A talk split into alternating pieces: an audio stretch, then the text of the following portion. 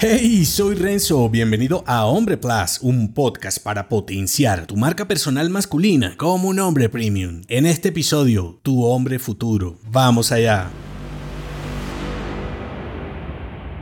El hombre que serás mañana es una extraña mezcla entre tu edición de niño y tu arquetipo de hoy. Imagina a tu avatar venidero, un hombre más avanzado de ti mismo, en 1, 3 y 5 años después de ahora. ¿Ya lo tienes en mente? Ok, ahora piensa que ese hombre del futuro vigila cada uno de tus pasos, elecciones y decisiones del presente. Que estás haciendo mal, que no estarías ejecutando y a qué actividades le estarías dando prioridad en tu vida personal y profesional para que ese hombre que quieres ser en el futuro se manifieste. Ahora, no todo es positivo, puede que cuando visualices esa versión de ti mismo del futuro no te guste lo que ves por lo que estás obrando hoy. En consecuencia, más aún, ¿qué deberías estar haciendo para no convertirte en ese hombre decadente? Tu hombre futuro puede ser una inspiración una alerta y una ruta para crear, innovar, cambiar y evolucionar tus ideas, negocios e inversiones. La cuestión es que si lo haces protagonista de tu presente, el recorrido que escojas con sus ventajas, desventajas, oportunidades y sacrificios serán parte de la construcción del arquetipo final de ese hombre que quieres ser. Y entonces, como ese hombre va cambiando contigo, cuanto más te observe y actúes para